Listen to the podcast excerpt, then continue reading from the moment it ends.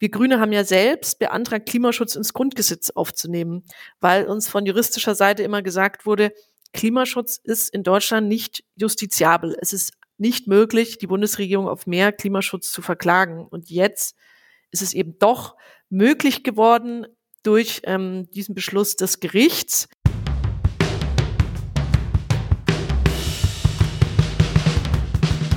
Uns geht's ums Ganze. Uns geht's ums Ganze. Der Podcast der Grünen Bundestagsfraktion. Hallo und herzlich willkommen. Schön, dass ihr wieder eingeschaltet habt. Wir sprechen hier über die parlamentarische Arbeit der Grünen Bundestagsfraktion. Mein Name ist Michaela Eck.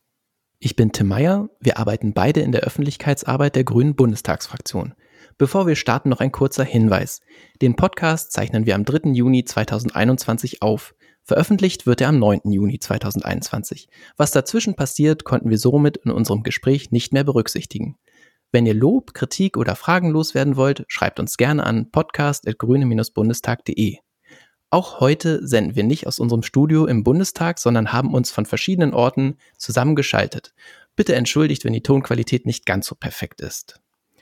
Das ist unsere letzte Sendung, bevor sich das Parlament am 25. Juni in die sitzungsfreie Zeit verabschiedet. Wir freuen uns aber darauf, euch in der nächsten Legislatur wieder als Zuhörerin begrüßen zu können. Unser Gast heute ist Lisa Badum. Sie ist Sprecherin für Klimapolitik in der Grünen Bundestagsfraktion und wir sprechen mit ihr über das Thema dieses Jahrzehnts, den Klimaschutz. Herzlich willkommen, Lisa. Herzlich willkommen, liebe Michaela, lieber Tim. Ja, hallo Lisa. Wir wollen jetzt aber zuerst mit ein paar persönlicheren Fragen starten, um dich ein bisschen kennenzulernen und kommen dann anschließend zum Klimaschutz. Lisa, du gehst gerne auf den Keller. Was hat es damit auf sich? Das ist bei uns in Franken eine Tradition, weil wir ganz viele Bierkeller haben. Das heißt Felsgestein, in dem in früheren Zeiten das Bier eingelagert werden musste, um kühl zu bleiben. Und deswegen setzt man sich bei uns auf die Keller, sind sozusagen Biergarten auf diesem ähm, Sandgestein und das mache ich im Sommer immer sehr gerne und ist einfach bei uns Tradition. Du bist ja sicherlich auch als in deiner Funktion als Bundestagsabgeordnete manchmal unterwegs und wirst dann von den Brauereien eingeladen. Liegst du dann trotzdem manchmal beim Biertasting unterm Tisch oder musst du da immer die Kontenance wahren? Ja, da sprichst du einen wichtigen Punkt an. Natürlich gehört es bei uns dazu, auch äh, das ein oder andere Bier zu trinken. Aber ich bin leider nicht so ähm, trinkfest, wie ich mir das wünschen würde. Nehme dann ab und zu einen Radler, Wasser dazwischen. Ähm, aber das klappt schon ganz gut. Lisa, und was ist für dich Heimat? Heimat bedeutet einfach äh, für mich, die Lebensgrundlagen vor Ort zu schützen. Also das wird ja in anderen Regionen auch so sein.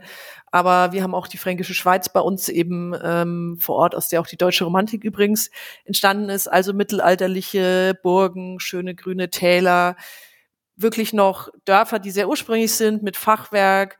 Wir haben auch noch Nebenerwerbslandwirtschaft, das ist sehr kleinteilige, kleinräumige Landwirtschaft und natürlich die Bierkeller.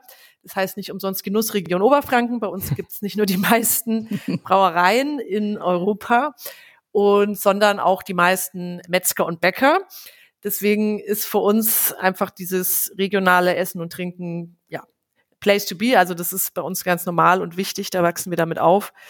Und sich dafür einzusetzen, das ähm, finde ich wichtig, weil wie in anderen Regionen auch die Heimat wird bedroht durch Straßenbauprojekte, durch sinnlose Amazon-Zentrallager, durch allgemeinen Flächenfraß und wir wollen die Heimat erhalten und also wir Grüne und ähm, ich persönlich natürlich auch sehr gern. Aber wenn du dich jetzt äh, mit dem Zug aus Berlin äh, zurück nach Hause aufmachst, was ist denn, wenn du schon drüber nachdenkst, ich komme gleich an, wo geht denn dein Herz auf, wenn du daran denkst? Also wenn du jetzt eine Sache mal benennen müsstest. Also für mich ist das Annafest eine ganz wichtige Sache. Das ist äh, die Kirchweih ähm, bei mir in Forchheim. Wir haben natürlich überall Kirchweihen, aber die ist ganz besonders, weil die eben unter schattigen Bäumen stattfindet, also im Wald. Sind 26 Bierkeller im Wald. Meiner Ansicht nach die schönste Kirchweih oder Kerber, wie wir sagen würden. Und da ist auch meine Liebe zum Wald sagen mit inbegriffen. Also da kann ich Bier und Wald und Natur zusammenbringen. Und von daher freue ich mich immer, wenn die jedes Jahr stattfindet. Du bist jetzt seit 2017 Bundestagsabgeordnete und lebst deshalb natürlich zeitweise in der Hauptstadt. Wie hast du es geschafft, in Berlin zu überleben, allein schon wegen des Bieres?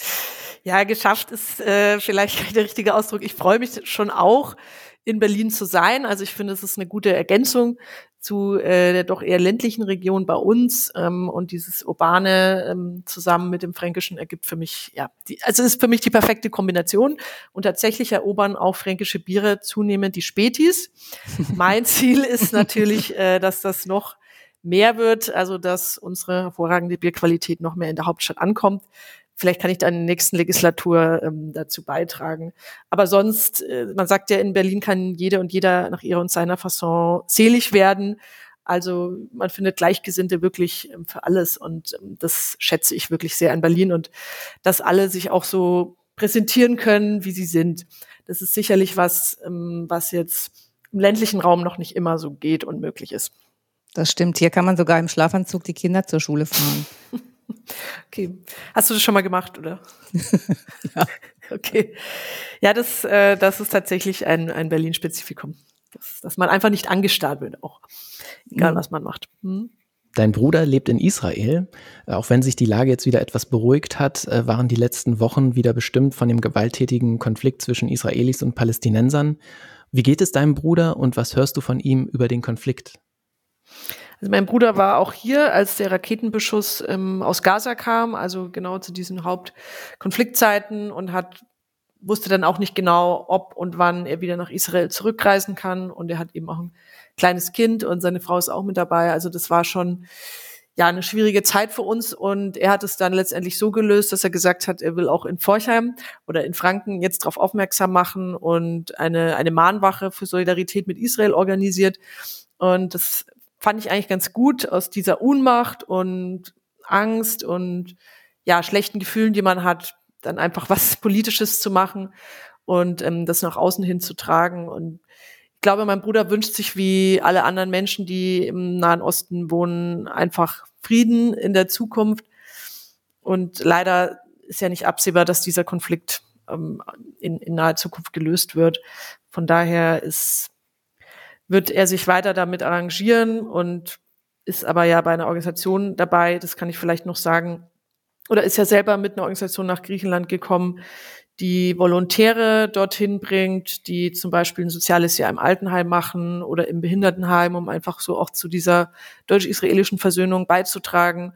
Und das ähm, finde ich auch ganz gut. Also wichtig ist, denke ich, nicht reden und in der Theorie bleiben, wenn man sich auch für das Thema interessiert, sondern einfach in dem Punkt ähm, wo man was machen kann, wo man handeln kann für Frieden, für Völkerverständigung, da auch aktiv zu werden. Du hattest gerade gesagt Griechenland, du meintest aber Israel, ne? Habe ich gesagt Griechenland als freudscher Versprecher. Ähm, ja, ich meinte Israel, genau. Aber Griechenland ist natürlich ein weiteres Herzensthema von mir. Genau, da können wir auch gerade gleich anknüpfen. Ich habe nämlich gelesen, dass du sehr gut Griechisch sprichst. Das ist sehr schmeichelhaft. Das ist jetzt leider nicht so ganz richtig. Also in der Alltagskommunikation ähm, bin ich fit, aber tatsächlich noch nicht ganz fließend.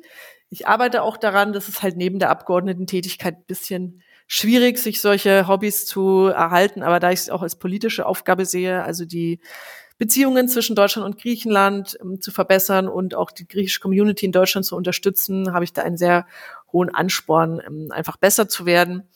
Und ich bin ja auch in der deutsch-griechischen Parlamentariergruppe aktiv. aber warum kannst du denn, aber warum kannst du denn überhaupt Griechisch? Äh, das stimmt, das ist eine gute Frage. Natürlich, Griechisch ist ja Lingua franca, also ist ja eine Weltsprache, können vielleicht viele, aber faktisch ist es nicht so, weil das Land ja jetzt noch 10 Millionen Einwohner, Einwohner hat und das griechische Weltreich auch schon länger her ist. Deswegen ist die Frage sehr berechtigt. Ich habe wie viele von dem äh, europäischen Programm Erasmus profitiert, ich finde, eines der erfolgreichsten europäischen Programme. Ich weiß nicht, ob ihr beiden auch damit im Ausland wart, aber. Ich bin schon zu alt. Okay, das ist schade, aber ähm, vielleicht gibt es eine andere Möglichkeit des europäischen Austauschs zwischen den Öffentlichkeitsarbeiten, die du noch wahrnehmen könntest. Also ich denke, mhm. Erasmus hat die meisten Ehen gestiftet und hat am meisten getan für ja, Verständnis zwischen europäischen Ländern. Und ich war eben in Thessaloniki in Griechenland in meinen jüngeren Jahren, als ich Anfang 20 war. Und daher kommt die Liebe zu Griechenland und auch die Kenntnis der griechischen Sprache. Lisa, was hat dich denn politisiert? Tatsächlich war es das Thema Geschlechtergerechtigkeit und Menschenrechtsverletzungen an Frauen, die einfach weltweit begangen werden, natürlich auch in Deutschland, aber in anderen Ländern ist ja teilweise sehr plakativ. Also das geht von der Verkrüppelung von Füßen von Frauen in China, die ja bis vor wenigen Jahrzehnten noch gang und gäbe war, bis dahin, dass in Indien weibliche Föten gezielt abgetrieben werden, bis dahin, dass Mädchen in vielen Ländern der Erde einfach keine Schulbildung bekommen oder immer benachteiligt werden, allein weil sie Frauen und Mädchen sind. Und das hat mich als Jugendliche politisiert, weil ich mir dachte, was ist denn der Grund für diese Ungerechtigkeit? Es sind ja alles Menschen. Und irgendwann kam dann auch die Frage auf, welche Partei könnte mir nahe liegen. Und dann haben wir gedacht, die Grünen sind die feministischste Partei überhaupt. Und deswegen muss ich mich da anschließen. Und warum hast du dich dann nicht weiter auf die Frauenpolitik, Frauenrechte etc. konzentriert und bist da Fachpolitikerin ge geworden? Warum ist es dann der Klimaschutz geworden? Also ich glaube, Frauenpolitik läuft bei uns allen immer mit oder es sollte zumindest so sein. Das begegnet mir jeden Tag. Also wie viele Frauen sind aktiv für Energiewende und ähm, Klimaschutz oder auch beim ganzen Thema, wer stößt mehr CO2 aus, also wer profitiert vielleicht auch mehr von der klimaschädlichen Wirtschaft. Das sind ganz viele Geschlechteraspekte drin und natürlich Frauen in der Politik als eine von, ähm, also von 31 Prozent Frauen gibt's ja im Bundestag ist das Thema auch laufend aktuell und es ist immer noch eine sehr männerdominierte ja, Szene, dieses ganze politische Geschäft. Der Feminismus ist daher weiterhin aktiv in mir und pochend in mir, ganz klar. Was mich dann zur Klimapolitik geführt hat, war letztendlich die Fukushima-Katastrophe von 2011, weil man dann nochmal gesehen hat, dass auch in einem industrialisierten Land eine Atomkatastrophe passieren kann. Und das war ja der Weckruf in ganz Deutschland mit den ganzen Mahnwachen. Nee, so können wir energiepolitisch nicht weitermachen. Und daran angeschlossen hat sich für mich dann, ähm, dass ich bei einem grünen Energieversorger angefangen habe zu arbeiten und das heißt, mich die nächsten Jahre dann vorrangig mit Bürgerenergieprojekten vor Ort, also erneuerbare Bürgerenergieprojekte, mit denen beschäftigt habe. Und so war meine Leidenschaft dann für den Klimaschutz noch mehr geweckt. Dann gehen wir jetzt da auch ruhig mal in die Tiefe und kommen zu unserem Schwerpunktthema, nämlich dem Klimaschutz. Das Thema dieses Jahrzehntes, wie Michaela schon gesagt hat. Ähm, jeder und jede weiß eigentlich, dass jetzt Grundlegendes passieren muss. Vor bereits mehr als fünf Jahren, äh, also 2015 in Paris, hat die Staatengemeinschaft beschlossen, den globalen Temperaturanstieg auf maximal 1,5 Grad beziehungsweise deutlich unter 2 Grad Celsius gegenüber dem vorindustriellen Zeitalter bis zum Jahr 2030 100 zu begrenzen.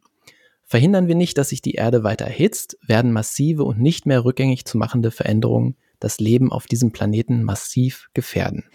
Die Etappen für die Treibhausgasminderungsziele sind beschlossen. Spätestens bis zur Mitte des Jahrhunderts müssen wir es schaffen, uns klimaneutral zu ernähren, fortzubewegen, zu wirtschaften, zu bauen, zu wohnen, zu produzieren. Dafür braucht es jetzt aber ganz konkrete Maßnahmen. Und hierfür gibt es jetzt auch von juristischer Seite Unterstützung, denn Ende April 2021 hatte das Bundesverfassungsgericht einen für den Klimaschutz wegweisenden historischen Beschluss verkündet, der deutlich macht, ein weiter so kann es und darf es nicht geben. Das Bundesverfassungsgericht hat entschieden, dass das Klimaschutzgesetz der Bundesregierung verfassungswidrig ist da vor allem die Ziele für die Treibhausgasemissionen ab dem Jahr 2030 fehlen. Damit stellt das Bundesverfassungsgericht fest, das Aufschieben des Klimaschutzes greift die Freiheitsrechte der nächsten Generation an und gibt der Politik den Auftrag, die Lebensgrundlagen zukünftiger Generationen zu sichern. Was waren deine ersten Gedanken, als du von dem Beschluss erfahren hast? Ehrlich gesagt, ich war überrascht. Wir wussten, dass an dem Tag das Urteil kommt im Büro und dachten, gut, das ist jetzt eine weitere Klimaklage mit vagen Beschlüssen eines Gerichts. Dass es dann tatsächlich so deutlich war, hätte ich nicht für möglich gehalten. Wir Grüne haben ja selbst beantragt, Klimaschutz ins Grundgesetz aufzunehmen, weil uns von juristischer Seite immer gesagt wurde, Klimaschutz ist in Deutschland nicht justiziabel. Es ist nicht möglich, die Bundesregierung auf mehr Klimaschutz zu verklagen. Und jetzt ist es eben doch möglich geworden durch ähm, diesen Beschluss des Gerichts.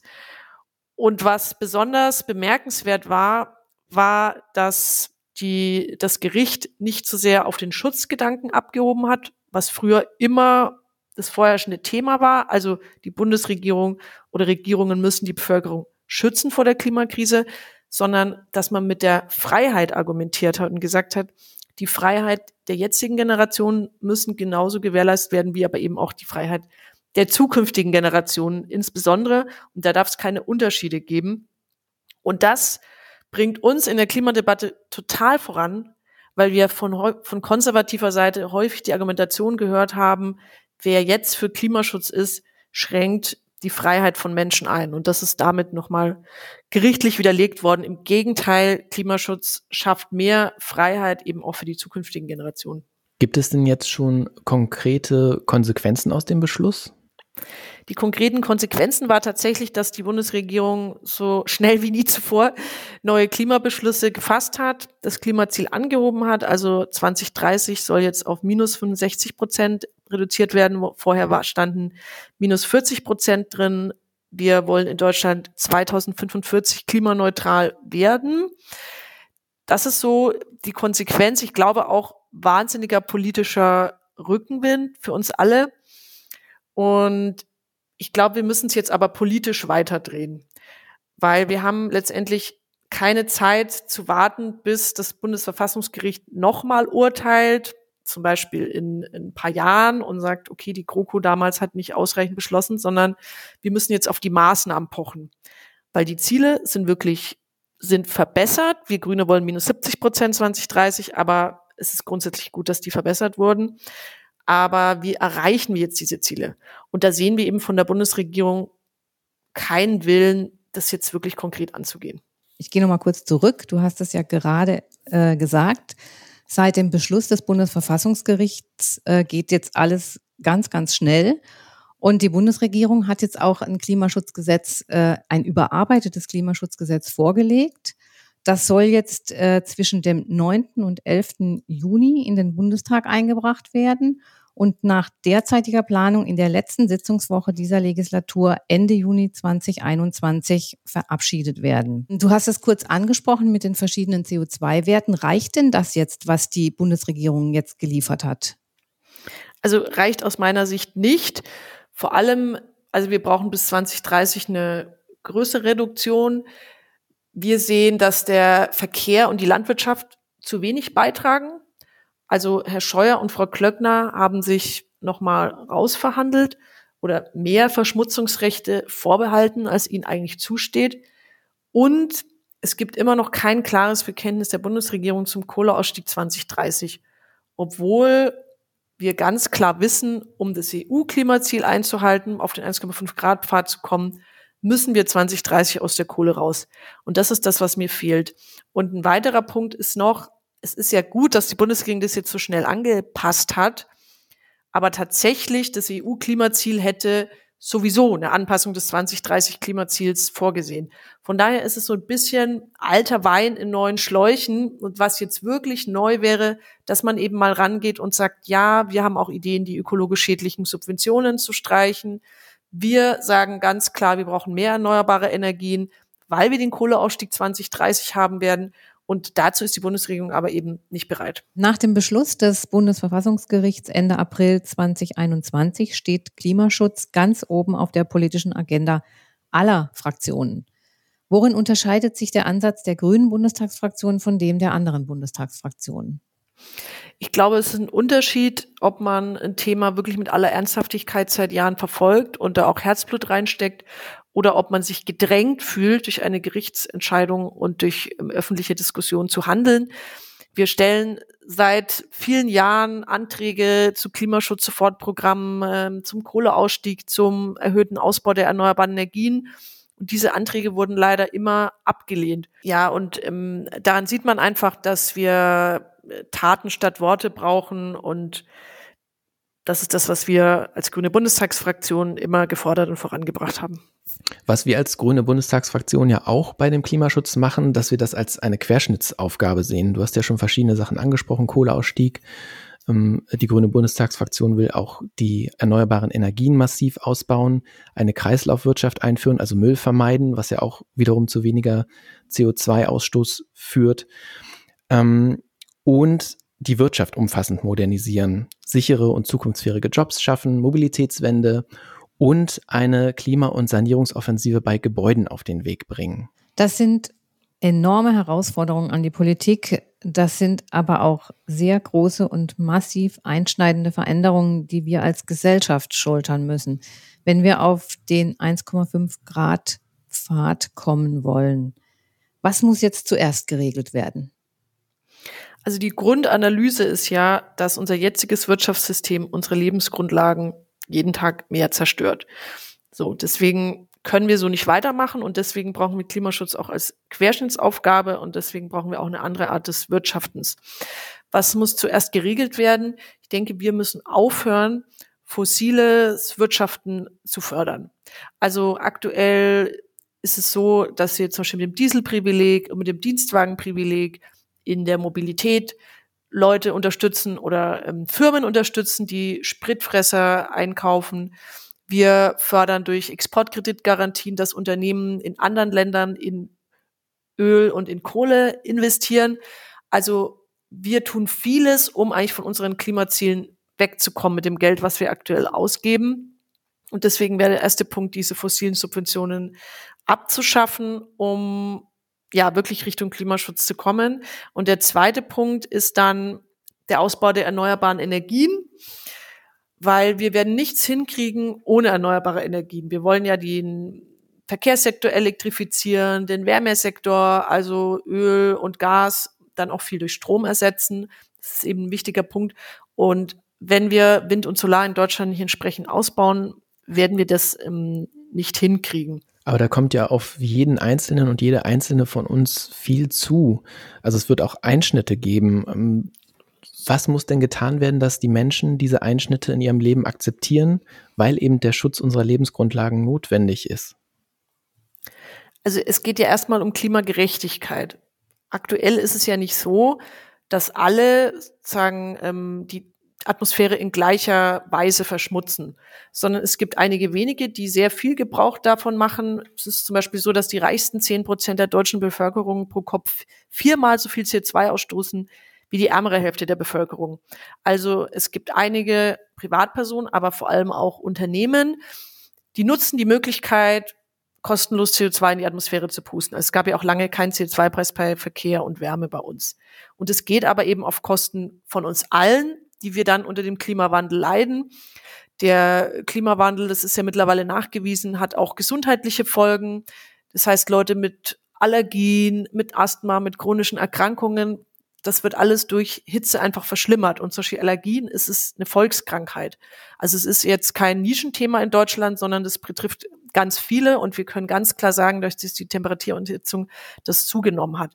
Das heißt, mehr Klimaschutz ist im Grunde ein Beitrag zu mehr Gesundheit und auch zu mehr sozialer Gerechtigkeit für alle. Und wir wollen eben zuerst dort hingehen, zum Beispiel, wenn es um Unternehmen geht, es geht um, ähm, ich hatte das Dienstwagenprivileg angesprochen. Es ist so, dass Unternehmen es aktuell steuerlich subventioniert bekommen, wenn sie immer den neuesten SUV sich leasen, der dann auch häufig ein großer Spritfresser ist. Und da geht es erstmal darum, an diesem Punkt Klimagerechtigkeit und soziale Gerechtigkeit herzustellen. Und die Oma, die immer wieder betont wird, oder ähm, die Krankenschwester, die vielleicht noch mit ihrem Honda zur Arbeit fahren muss, oder eben die Oma, die zweimal, ähm, im, zweimal im Jahr ist schon viel, einmal in zwei Jahren nach Mallorca fliegt, die sind nicht das Hauptproblem ähm, der Klimakrise, sondern die, unsere Art des Wirtschaftens ist das Problem.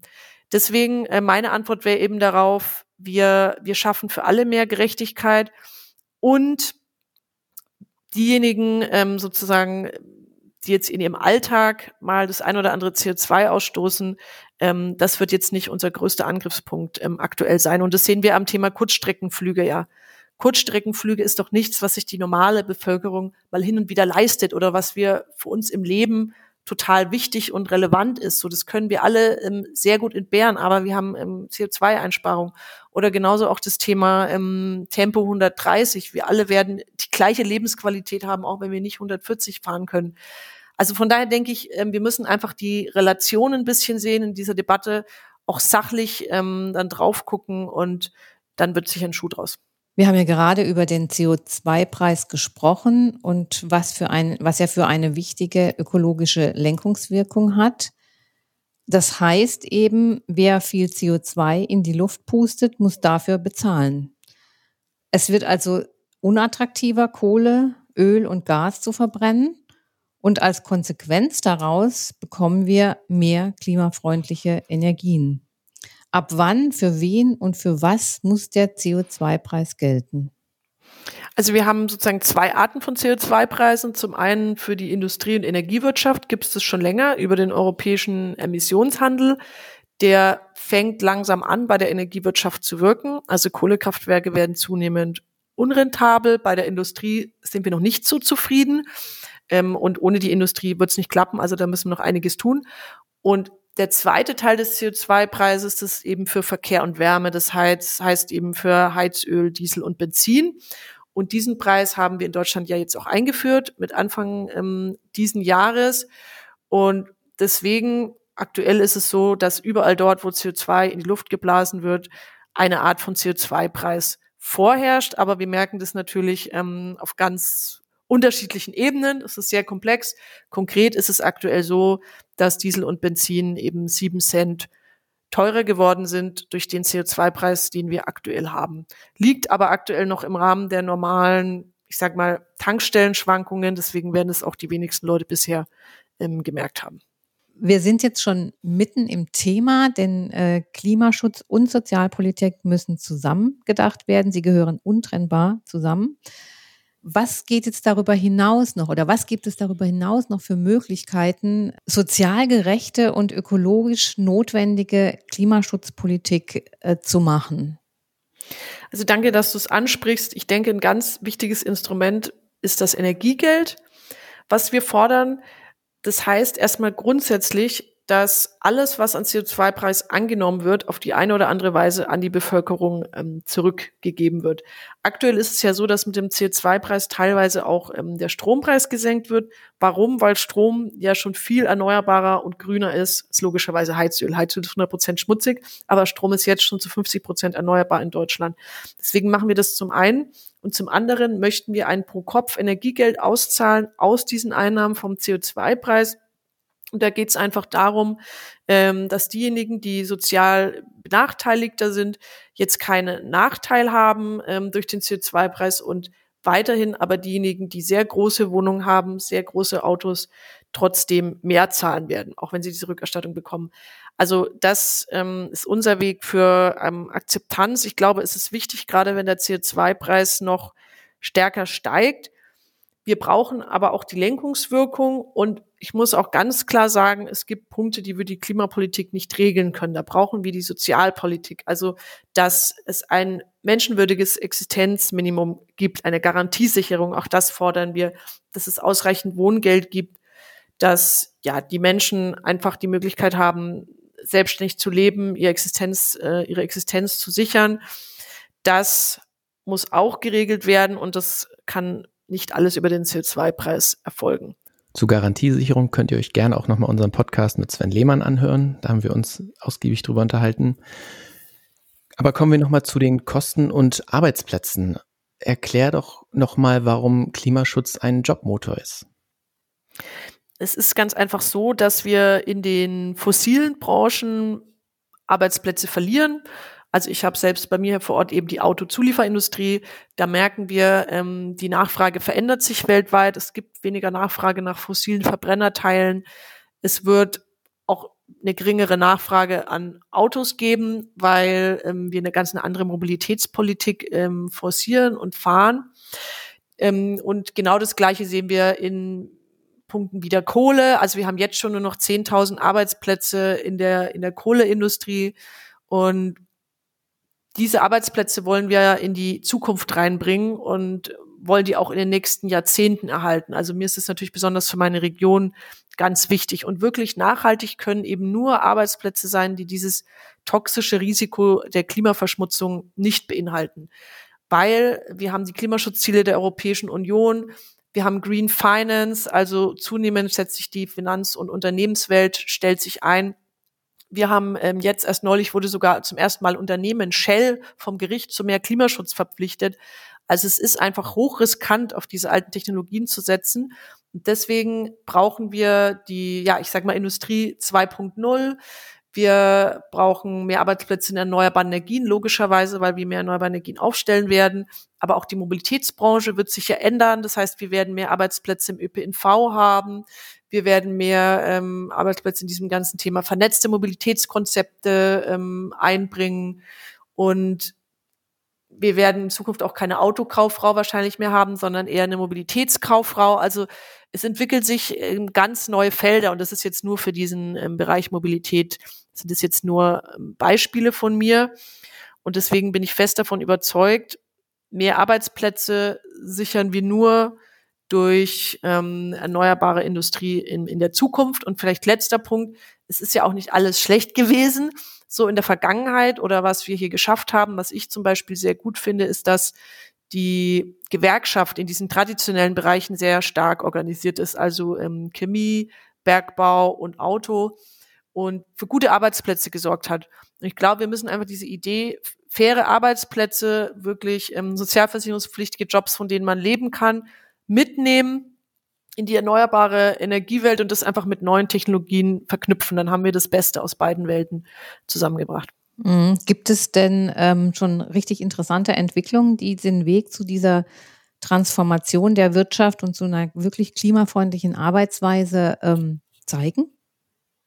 Also ich kann es jetzt für meine Region ganz konkret sagen. Wir hatten zum Beispiel einen Zulieferer wie Michelin, der hier zugemacht hat. Das waren 800 Arbeitsplätze und dann aber gesagt hat, sein, mein altes Betriebsgelände, das überlasse ich euch für neue Ideen.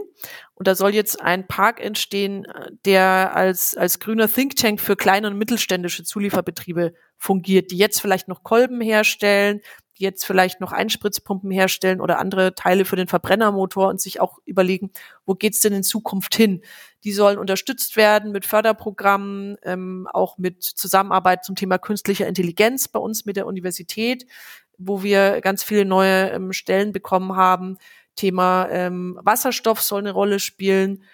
Einfach ja nachhaltige Mobilität der Zukunft vor Ort entwickeln. Und ich denke, sowas wie diesen Park bei uns, das brauchen wir in ganz, ganz vielen Regionen, dass die Universitäten sich stärker einschalten und ähm, dass wir die kleinen Unternehmen gerade auf dem Weg mitnehmen, weil ich glaube, für große Konzerne, die richten sich so oder so irgendwie aus, aber ähm, die kleinen Unternehmen brauchen eben Unterstützung und wir Grüne haben ja auch ähm, viele Ideen, dass wir zum Beispiel Investitionen in grüne Technologien, äh, dass man ähm, die abschreiben kann, also dass staatlich gefördert wird und in die Richtung müssen wir gehen.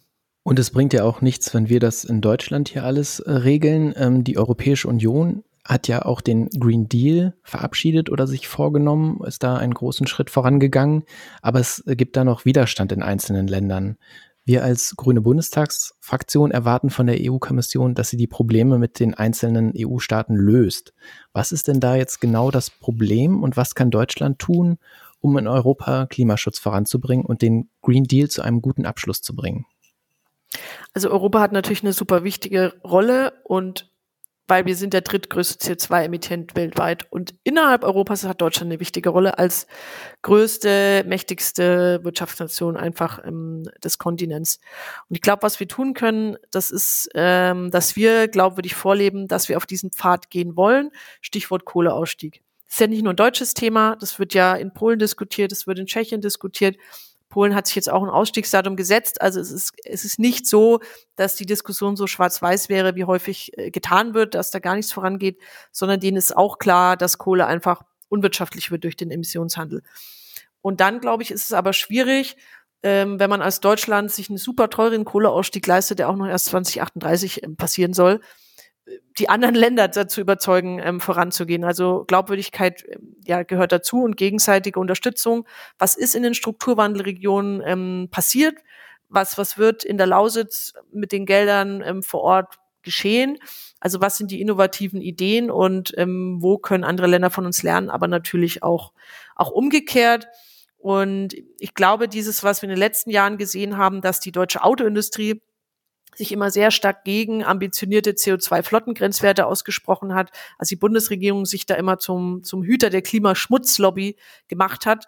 Auch das ist nicht sinnvoll, sondern wir müssen zum Beispiel gemeinsam überlegen, wie kriegen wir mehr Ladeinfrastruktur in ganz Europa hin. Wenn wir gemeinsam Mobilitätsraum schaffen wollen, wir wollen ja auch Nachtzüge und wir wollen, dass nachhaltige Mobilität überall in Europa möglich wird, dann gibt's halt gemeinsame Aufgaben, die wir angehen sollten, statt Protektionismus. Und die Verbände machen das auch schon. Mittlerweile ist der Automobilverband zusammen mit dem Umweltverband Transport and Environment gemeinsam an die Kommission herangetreten und sagen, Leute, ihr müsst hier die Elektroladeinfrastruktur auch schaffen, ähm, dass wir, dass wir diese Umstellung auch hinkriegen. Erweitern wir das Bild noch einmal über Europa hinaus. Die Grüne Bundestagsfraktion ruft auch dazu auf, weltweit Klimapartnerschaften zu bilden, um gemeinsam mit anderen Ländern mehr Tempo beim Klimaschutz zu machen. Um was geht es denn bei diesen Klimapartnerschaften? Wir haben dazu eine Studie auch in Auftrag gegeben bei, bei German Watch und uns ist einfach wichtig, dass das Pariser Abkommen umgesetzt wird. Das ist von 192 Staaten der Erde auch unterschrieben worden.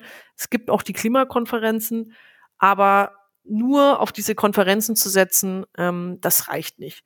Weil etliche Staaten, die auch unterschrieben haben, sind trotzdem unambitioniert. Ähm, Saudi-Arabien, Russland und andere machen wenig. Aber es gibt eben auch Staaten ähm, wie beispielsweise Äthiopien, wie Indien, ähm, in Teilen auch China und die schon ambitioniert eigentlich sein wollen und vorangehen wollen, aber ähm, denen eben noch der Partner fehlt. Und unser Ziel mit den Klimapartnerschaften ist, dass wir auch bilateral, das heißt Deutschland, Schrägstrich Europa, mit diesen Ländern, wir haben ganz konkret ähm, die Ukraine, Marokko, ähm, Äthiopien und eben Indien untersucht, vorangeht äh, und sagt, gut, wir machen eine 1,5 Grad Klimapartnerschaft, wir verpflichten uns gegenseitig, CO2 einzusparen, wir evaluieren uns auch gegenseitig. Also es ist da nicht so, ähm, dass nur Deutschland irgendwie Geld gibt und sonst davonkommt, sondern gegenseitige Glaubwürdigkeit. Und wir suchen uns Technologiefelder aus, auf denen wir zusammenarbeiten. Für Indien hatten wir da zum Beispiel die urbane Mobilität gesehen, weil in Indien äh, die Megacities äh, die Verkehrsproblematik natürlich noch viel krasser ist, aber sie auch teilweise viel bessere Lösungen haben, eben was Apps angeht, was digitale ähm, Vernetzung angeht von diesen ganzen Mobilitätsoptionen, ähm, wo wir auch viel davon lernen können und umgekehrt. Und die wichtigste Sache oder das, was aktuell eben noch nicht passiert, ist, dass die Ressorts sich gegenseitig koordinieren würden. Also dass zum Beispiel das Wirtschaftsministerium, das Umweltministerium, das Entwicklungsministerium und das Auswärtige Amt gemeinsam sagen, wir haben jetzt eine Klimapartnerschaft, beispielsweise mit Indien. Und wir arbeiten alle zusammen an den gleichen Zielen und das ist CO2-Einsparung. Das haben wir noch nicht. Aktuell fördert zum Beispiel das Wirtschaftsministerium irgendwo noch ähm, Kohle- und Ölprojekte, wo das Umweltministerium was ganz anderes macht. Und deswegen ist uns wichtig, das als Dachmarke der, der Bundesregierung für Klimaaußenpolitik zu etablieren, diese Klimapartnerschaften. Auch wenn der Beschluss des Bundesverfassungsgerichts eine wichtige Weiche gestellt hat, ist es weiterhin eine riesige Aufgabe, dem Klimaschutz in Deutschland, Europa und weltweit den Stellenwert zu verschaffen, den er braucht. Denn ohne eine ambitionierte Klimaschutzpolitik in den nächsten Jahren verspielen wir unsere Lebensgrundlagen. Woher nimmst du die Energie, immer weiter für den Klimaschutz zu kämpfen und die Hoffnung nicht aufzugeben? Also erstes motiviert mich, wie viele Menschen dabei an meiner Seite sind, an der Seite der Grünen Bundestagsfraktion sind. Junge, idealistische Menschen, aber auch ältere idealistische Menschen, wie die Grandparents for Future, die auf die Straße gehen und die nicht locker lassen. Und ja, das ist mir einfach Auftrag weiterzumachen. Und zweitens, ich kämpfe für was Positives, für eine Vision einer gerechten Gesellschaft, für die Vision einer Stadt, wo es äh, keinen Lärm gibt, keinen Staub gibt, wo es genug Platz für alle gibt, für Kinder gibt, für ein Miteinander gibt. Also im Einzelnen ist Klimaschutz ein Gewinn für uns alle. Vielen Dank zu unserem Schwerpunktthema, Lisa. Jetzt kommen wir zum Abschluss und zu unserer Rubrik Sätze ergänzen. Wir geben dir einen Halbsatz oder ein Stichwort vor und du ergänzt. Los geht's. Mein Herz schlägt für ein Bad in einem fränkischen Fluss und äh, danach ein Bier auf dem Bierkeller. Wald ist für mich Lebensort, wo ich zur Ruhe komme und wo ich einfach ehrfürchtig bin, wenn ich diese riesigen alten Bäume sehe. Wenn ich jemanden von etwas überzeugen will, dann kann ich schon mal sehr emotional werden. Wenn ich jogge, Dann spüre ich den weichen Waldboden unter den Füßen. Als Kreisrätin habe ich zuletzt mich für eine zukunftsfähige Mobilität vor Ort eingesetzt, gegen eine Umgehungsstraße und für einen besseren Bahntakt. Liebe Lisa, herzlichen Dank für das Gespräch. Vielen Dank euch. Ja, vielen Dank auch von mir. Dies war unser letzter Podcast für diese Legislaturperiode. Am 26. September 2021 ist Bundestagswahl. Wir freuen uns, euch in der neuen Legislatur wieder zu begrüßen. Bis dahin möchten wir euch unsere vergangenen Folgen von der Kreislaufwirtschaft über die Verkehrswende oder die ökologische Transformation der Wirtschaft ans Ohr und ans Herz legen. Ideal für den Badesee, den Balkon, Strand oder das Sofa. Wir wünschen euch einen schönen Sommer und freuen uns, wenn ihr im Herbst wieder mit dabei seid. Wenn ihr informiert bleiben wollt, was die Grüne Bundestagsfraktion noch alles so macht, schaut auf unsere Website www.grüne-bundestag.de oder folgt uns in den sozialen Netzwerken auf Instagram, Twitter und Facebook. Vielen Dank und bis bald. Tschüss, tschüss. Tschüss.